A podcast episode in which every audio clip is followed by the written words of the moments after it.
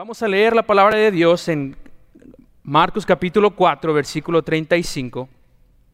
Y dice así, aquel día, cuando llegó la noche, les dijo, pasemos al otro lado. Y despidiendo a la multitud, le tomaron como estaba en la barca, y había también con él otras barcas. Pero se levantó una gran tempestad de viento y echaba las olas en la barca de tal manera que ya se anegaban. Vivimos en un mundo de constante cambio. Vivimos en un mundo en el que cualquier cosa que nosotros tenemos, lo único constante es el cambio. ¿Acaso para nosotros esos cambios impredecibles no nos parecen un poco desesperantes? Entramos este año incluso con miedo a planear porque si hay algo que el 2020 nos enseñó, es que no nos podemos gloriar del día de mañana. Alguien dijo una vez, el único ser humano que aprecia los cambios es un bebé con el pañal sucio. El único ser humano. El cambio puede ser frustrante, pero si nota, es Dios quien nos incita al cambio. Él los impone. Él da la orden de pasar al otro lado, de comenzar un nuevo viaje por la vida en el año, nueva vivienda, nuevo trabajo, nuevo bebé, o incluso cambios que no son tan bienvenidos como estar en cuarentena, máscaras, enfermedad. Nuestra vida está llena de estos cambios. Y pero como seres humanos que somos, detestamos el cambio. Si mi vida fuera lo más estable posible, sería la persona más alegre del mundo. ¿Quién aquí entiende lo que yo estoy diciendo? Ese soy yo. Si mi vida fuera lo más estable, yo sería la persona más feliz del mundo. Pero si es nuestro Dios quien impone ese cambio, ¿cómo podemos nosotros honrarlo superando nuestro miedo al mismo? En esas oportunidades que voy a estar con ustedes hablando, predicando, yo voy a estar compartiendo una serie de lecciones llamada Pasando al otro lado. Comenzando hoy con un mensaje llamado Abrazando el cambio. Abrazando el cambio.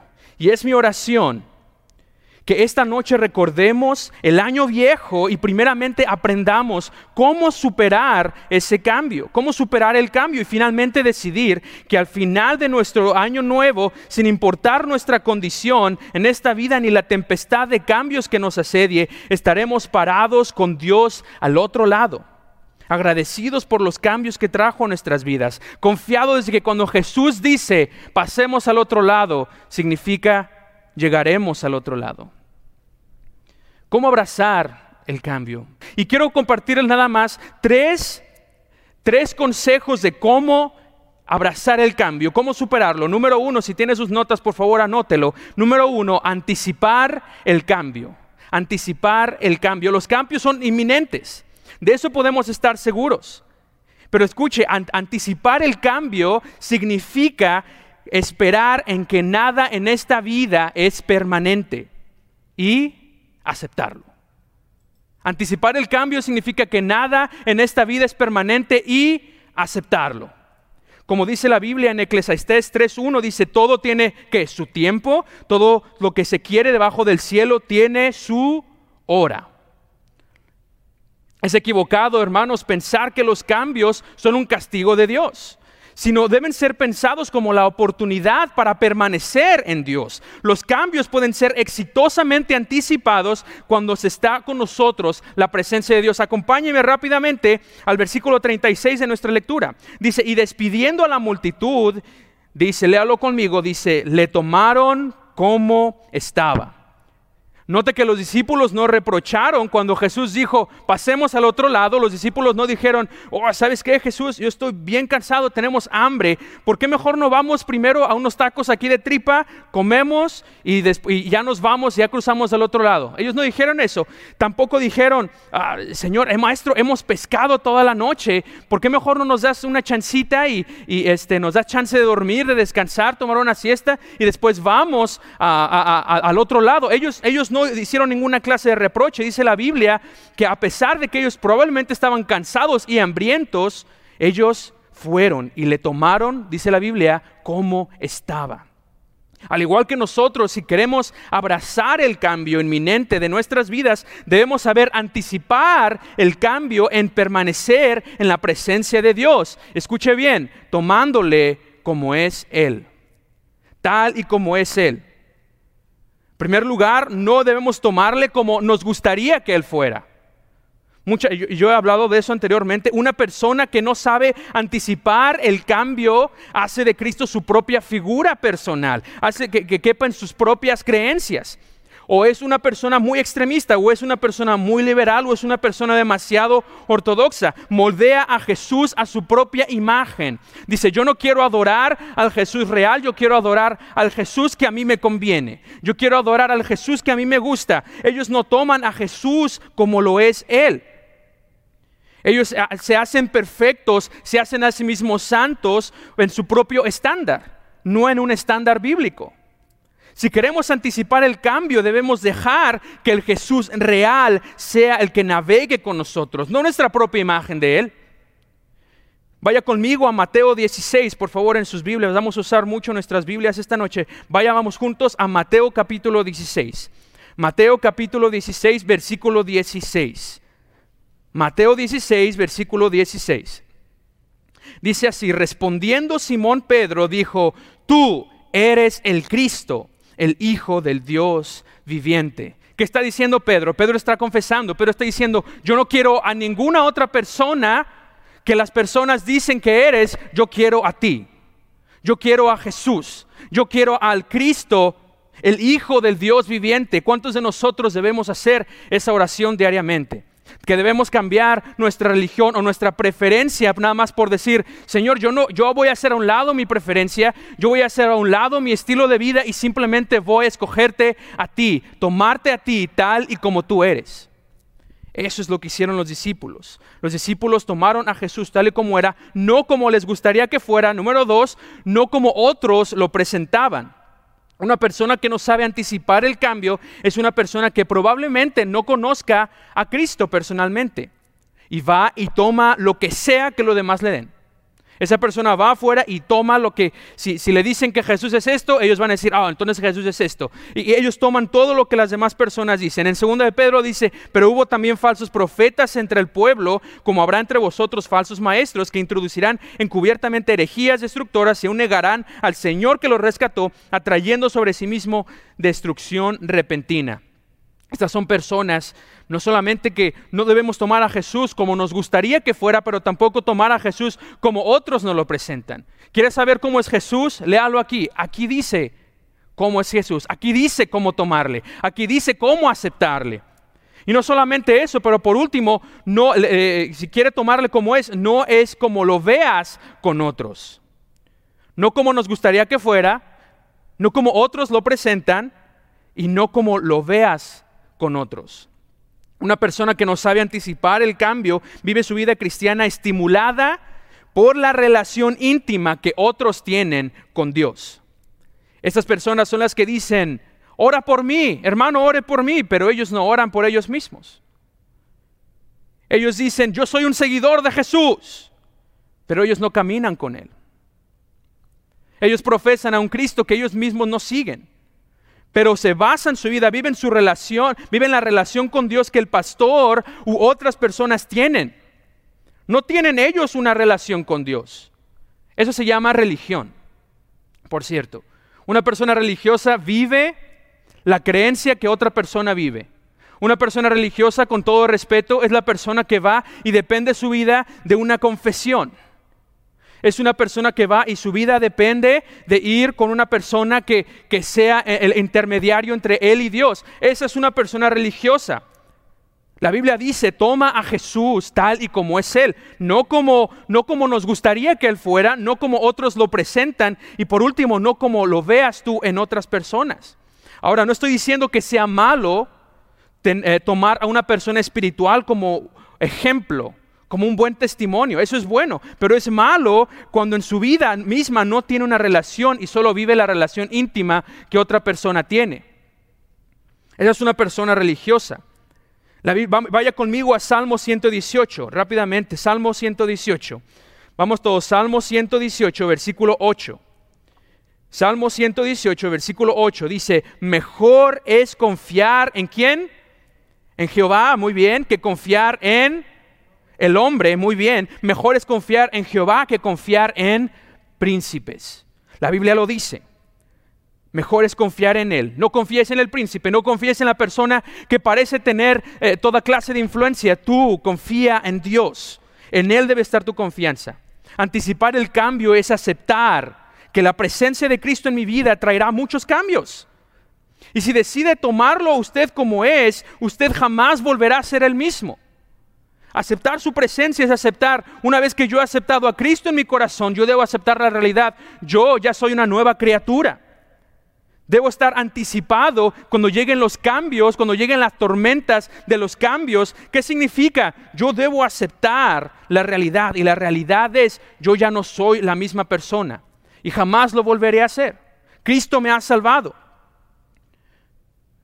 Les expliqué, el primer paso es, el primer consejo es anticipar el cambio y el segundo paso es adaptarse al cambio anticiparnos al cambio y adaptarnos al cambio. Vamos a leer todos juntos el versículo 37 de nuestra lectura, Marcos capítulo 4, versículo 37. Dice, pero se levantó una gran tempestad de viento y echaba las olas en la barca de tal manera que ya se anegaba. Y él estaba en la popa, durmiendo sobre un cabezal, y le despertaron y le dijeron, Maestro, ¿que no tienes cuidado de nosotros? Déjenme decirles, una persona inadaptada es una persona incapaz de sobrevivir al cambio. Como dijo una vez el pastor Ezequiel Salazar, él dijo, se ahogan en su propio vaso de agua. Esa es una persona incapaz de adaptarse. Es una persona que se aferra a la orilla. Una persona que cuando Jesús dice, vamos al otro lado, ellos están agarrados de la orilla y dicen, ah, sí, sí, no, no, no, no, no. Y dicen, no, no, no, yo me quedo o yo me voy a donde mi vida sea más estable. Yo voy hacia donde yo no tenga ningún problema. Yo voy a donde no haya tantos cambios. Y, y yo soy entre una de esas personas. A mí no me gustan los cambios. A mí no me gustan que me quiten de mi zona de confort.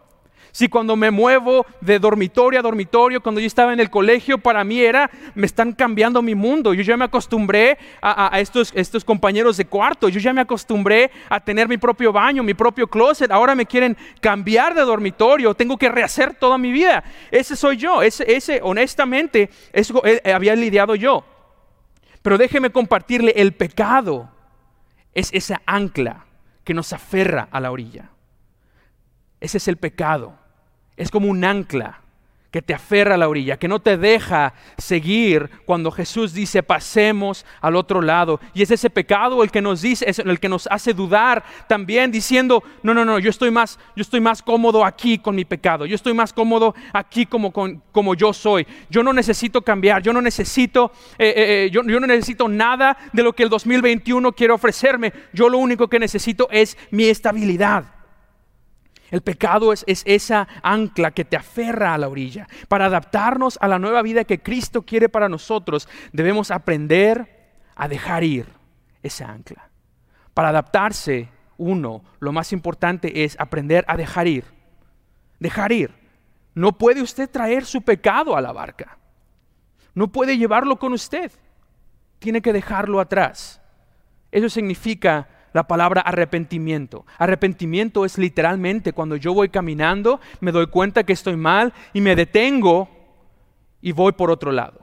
Eso es arrepentirse. Es exactamente lo que este versículo nos está explicando. El pecado es esa ancla que nos aferra, pero no podemos traer nuestro pecado a la barca. Tenemos que dejarlo ir. Tenemos que arrepentirnos. Vaya conmigo a Efesios capítulo 4. Efesios capítulo 4. Trae su Biblia, Efesios capítulo 4. Efesios capítulo 4, versículo 22, y dice, en cuanto a la pasada manera de vivir, que dice, despojaos de quién? Del viejo hombre, muy bien, que está viciado conforme a los deseos engañosos, y renovaos en el espíritu de vuestra mente, y vestíos del nuevo hombre, creado según Dios en la justicia y santidad ah, de la verdad. En este verso Pablo nos motiva, dice, hey, si tú quieres hacer, si, si tú quieres adaptarte, Tienes que hacerlo porque si tú eres salvo, tienes que aprender a adaptarte. Pero ¿cómo saber? ¿Cómo yo sé que soy una persona incapaz de adaptarme? ¿Cómo puedo saber yo si soy una persona incapaz de adaptarme? Rápidamente, es una persona entonces usted que se apoya en su propia capacidad. Volvamos a nuestro texto. Recordemos que los discípulos eran pescadores profesionales. Probablemente ellos hayan pescado toda su vida. Seguramente, no, digo seguramente, más bien probablemente estos eran unas personas que algunos de ellos en su corazón podrían sentir, oh, Jesús tiene suerte de tenerme ahí en el barco. Uh, no. Si pasa algo, uh, yo sé exactamente cómo, si Jesús quiere pescar, yo sé qué tipo de nudo hacer aquí. Yo sé qué tipo de anzuelo tengo que tener. Uh, no, no, no, yo sé, yo sé exactamente. Ellos eran pescadores profesionales. Yo no dudo, probablemente la Biblia no lo dice, pero tal vez alguno de ellos pudo haber sentido esa clase de soberbia, de orgullo en su corazón, el decir, Jesús tiene suerte de tenerme de su lado. Dice la Biblia en Proverbios 3:5, fíate de Jehová de todo tu corazón y no te apoyes en tu propia prudencia. No te apoyes en tu propia prudencia. Algunos podríamos pensar, eh, eh, probablemente algunos en casa, cuando nos llaman a servir aquí en la iglesia, y tal vez pensamos en nuestro corazón, Dios se ganó la lotería conmigo. Con mi habilidad de construcción, con mi habilidad de cocinar, con mi habilidad de cantar. Uf, Dios tiene suerte de que soy salvo, ¿eh? tiene suerte de que yo vengo a esta iglesia. No sé cómo le harían sin mí. Esa actitud de orgullo siempre lleva de la mano no solamente apoyarse en su propia capacidad, pero número dos, dejar a Jesús dormido en nuestro caminar con Él. Alguna vez he escuchado, yo escuché alguna vez esta frase que dice, Cristo es mi copiloto. Y vi esa estampa en un carro una vez. Yo no sé usted, para mí es muy difícil estar despierto cuando soy el copiloto. Es muy difícil. Yo puedo manejar y estoy despierto, pero si a mí me ponen de copiloto, no sé, con la estabilidad del carro o lo que sea, yo mismo me arrullo, me duermo. Entonces cuando yo veo esa frase que dice Jesús es mi copiloto, oh, pues lo tienes bien dormido entonces, yo me duermo. Cuando tienes a Jesús de copiloto, lo traes dormido también. Jesús no debe ser el copiloto, Jesús debe estar en el timón, Jesús debe estar ahí como piloto de nuestras vidas. Jesús estaba dormido justo en la parte del barco, de hecho, que da la dirección, la popa. Ahí daba la dirección, ahí estaba listo y está dormido. Y así en nuestras vidas, cuando llenos de orgullo y pecado, hacemos hasta lo imposible para huir del cambio. Hacemos lo imposible, ignoramos a quien está dormido en la popa esperando a que clamemos por dirección. Él estaba ahí, yo creo, diciendo, ok, ¿tú te sientes muy seguro? Ok, perfecto. Yo voy a echarme una siesta aquí entonces. Cuando me necesites me llamas. ¿Cuántas veces no ponemos a Jesús en la popa, pero lo ponemos a dormir? Yo puedo, estoy bien, dejamos a Jesús. Al apoyarnos en nuestra propia capacidad, ignoramos a nuestro Salvador. Y en el momento de desesperación, al sentir que a Él no le importamos, no clamamos, sino, número tres, protestamos por su aparente indiferencia. ¿Cómo sé si soy una persona inadaptada o incapaz de adaptarme? Me apoyo en mi propia prudencia, en mi propia capacidad. Dejo a Jesús dormido, quiero hacer todo yo solo. Y también protesto cuando siento que Jesús es indiferente conmigo. Esto, hermanos, hermanas, esto para mí es algo personal. Esto toca un punto personal en mi vida, en mi corazón. Cuando no pedimos, sino exigimos. Dice, note que dice la palabra, perecemos. Como diciendo, hey, tú también te estás ahogando conmigo. Hey, tú también estás ahí. No vamos humildemente buscando socorro, sino exigimos el rescate como si Dios estuviera obligado a escucharnos. Note que el viento no lo despertó, ni el ruido del mar, ni las salpicadas de las olas, sino el clamor de sus discípulos. Un Cristo dormido, hermanos, no es un Cristo indiferente. Cuando parezca que no escucha, cuando parezca que no está, no significa que Él es indiferente. Algo que yo recuerdo mucho de, de mi hogar allá en México es que mi mamá siempre estaba despierta. Mi mamá todo el tiempo, si mi hermano y yo o, los dos salíamos, mi mamá siempre estaba despierta hasta que llegáramos a la casa. Y para mí era impresionante de verdad ver cómo podía pasar un terremoto completo en una noche normal y no se despertaba. Pero cuando escuchaba algún ruido que significaba algún peligro para nosotros, ella estaba bien despierta. Ella estaba bien despierta para esperar a que nosotros llegáramos. Ella estaba bien despierta y, pobres de nosotros llegábamos y no le dábamos el beso de buenas noches, porque se quedaba despierta toda la noche. Y la mañana siguiente iba el regaño y decía, ¿a qué hora llegaste? Yo llegué a las nueve a la hora que me dijiste, ¿por qué no fuiste a saludarme? Se quedó despierta toda la noche. Se quedaba despierta toda la noche. ¿Cuánto más nuestro Señor Jesucristo? Que cuando clamamos, dice la Biblia, clama a mí y que dice, yo te responderé. Clama a mí y yo te responderé. Si clamamos humildemente, Él responderá suavemente. Y tal vez después de esto se pueda dar cuenta lo difícil que le cuesta adaptarse. Tal vez esto sea algo que usted y yo debamos llevar al altar después. Se nos hace difícil, tal vez podemos anticipar el cambio, pero tal vez este punto personal de adaptarse, no anticipar, pero adaptarse, tal vez es eso que nos cuesta trabajo. A mí me cuesta trabajo. Es algo que yo llevo al altar, necesito adaptarme al cambio. Pero no solamente tenemos que anticipar, adaptar, sino también tenemos que aprender del cambio. Aprender del cambio. Número tres. Vaya conmigo rápidamente, casi terminamos. Versículo 39. Y vamos a leer ahí hasta el versículo 40 y dice, y levantándose, reprendió al viento y dijo al mar, calla, enmudece. ¿Y qué dice? Y cesó el viento y se hizo grande bonanza. Y les dijo, ¿por qué estáis así amedrentados? ¿Cómo no tenéis fe? Ya que hemos, hermanos y hermanas, ya que hemos logrado anticipar el cambio, ya que hemos aceptado la presencia de Cristo en nuestras vidas y hemos dejado nuestra vida vieja atrás al adaptarnos al cambio, es hora de aprender del cambio. Es tiempo de aprender del cambio. Esto significa darnos cuenta de que el miedo que teníamos al cambio antes no era realmente algo, algo grave. A quienes le ha pasado, aprendemos que con fe todo es más sencillo. Al final que todo, como finalmente los discípulos también lo aprendieron así. Charles Spurgeon dijo una vez, nuestros miedos son muchas veces intensamente tontos. Y cuando finalmente los superamos, miramos atrás, nos llenamos de vergüenza al ver cómo pudimos haber tenido tan poca fe. Yo estoy seguro, vemos que Jesús al final de la tormenta nos dijo, wow, qué tremenda tormenta, ¿eh? Uh, esa estuvo buena. Esa última ola, estuvo fea. No. En vez de eso, él preguntó, ¿cómo no tenéis fe? La tormenta no lo molestó, la tormenta no lo despertó. Lo que le despertó fue la incredulidad de sus discípulos. ¿Por qué es la falta de fe? ¿De dónde viene nuestra falta de fe durante el tiempo de cambio? Vamos rápidamente, unas tres últimas cosas y terminamos. La falta de fe viene por la respuesta al miedo. La falta de fe viene por la respuesta al miedo. Temer al cambio, hermanos, no es malo. A veces parte de aprender del cambio es saber disfrutarlo.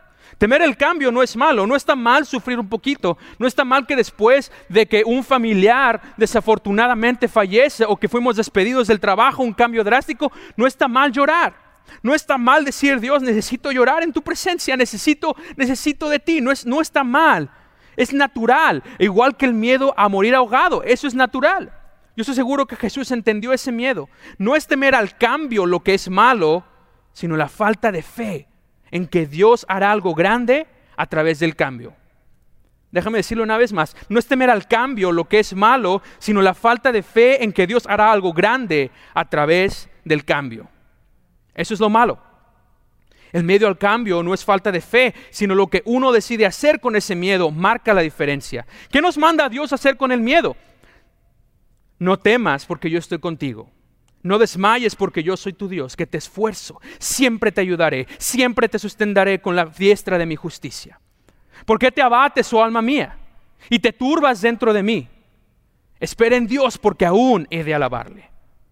Mira que te mando que te esfuerces y seas valiente. No temas ni desmayes porque Jehová tu Dios estará contigo en donde quiera que vayas. ¿De dónde viene la falta de fe? La viene por la respuesta al miedo. Número dos, la falta de fe viene por no creer la palabra de Dios. Jesús no dijo en el versículo 35, vamos a ver si podemos llegar al otro lado.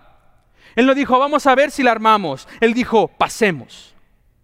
Él hizo una promesa de que todos no solo pasarían, sino que llegarían al otro lado. Y si Jesús y si Dios le está diciendo hoy, vas a pasar el 2021, significa vas a llegar al final de 2021. Si Dios dijo el año pasado, vas a, vas a ser todavía mío, vas a ser todavía salvo al final del 2020, significa llegaste a salvo el 2020. Eso significa, dice, tú guardarás en completa paz a todo aquel cuyo pensamiento en ti persevera, porque en ti ha confiado.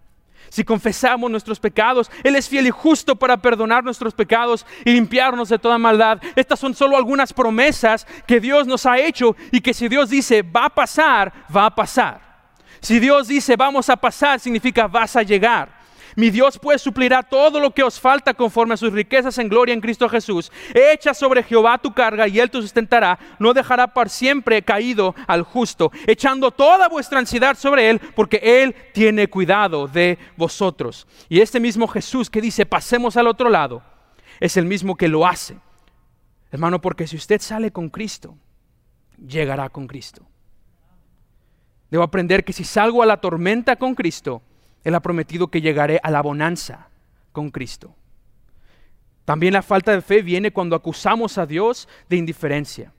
Cuando pensamos que a Dios no le importamos, lo único que, muestra eso es que no tenemos fe, porque no creemos la verdad sobre Jesús. Eh, que, se necesita una gran fe para confiar en un Jesús dormido. Se necesita una gran fe para saber que le importamos a pesar lo que parezcan las cosas. Pero es este tipo de fe que Dios quiere edificar en nosotros. Vamos rápidamente y con esto terminamos. Isaías 55. Isaías capítulo 55, rápidamente, y terminamos. Isaías 55. Porque mis pensamientos no son vuestros pensamientos, ni vuestros caminos mis caminos. Dijo Jehová, como son más altos que los cielos, que la tierra, así son mis caminos más altos que vuestros caminos, y mis pensamientos más que vuestros pensamientos. ¿Qué nos está diciendo? Confía en mí. Mi camino es mejor. Mi camino es más alto, mi pensamiento, mi perspectiva es mejor que la tuya. Confía. Ten fe. Que si Cristo le hiciera esa misma pregunta después de todo lo que he hecho por ti este año, ¿cómo no tienes fe? Hermanos, y tal vez este año haya muchos cambios en la vida. Muchos pueden ser cambios que no le gusten, que sean abrumadores, como una tempestad donde sienta que se ahoga entre las olas de frustración y de cambio. Pero recuerde, usted puede anticipar el cambio invitando a la presencia de Dios. Tal y como es Él, usted lo invita. Usted puede adaptarse al cambio, desechando el viejo hombre y dejando que Cristo tome control. Finalmente usted puede aprender que puede confiar en Dios y sus promesas que, pueden, que, que puede haber obstáculos y tempestad de cambios, pero con Cristo llegará al otro lado pasará a través del 2021 sin ansiedad. Puede que no sea la misma persona que usted acostumbraba a ser, su viejo hombre, pero estando del otro lado usted será un cristiano que Dios quiere que sea.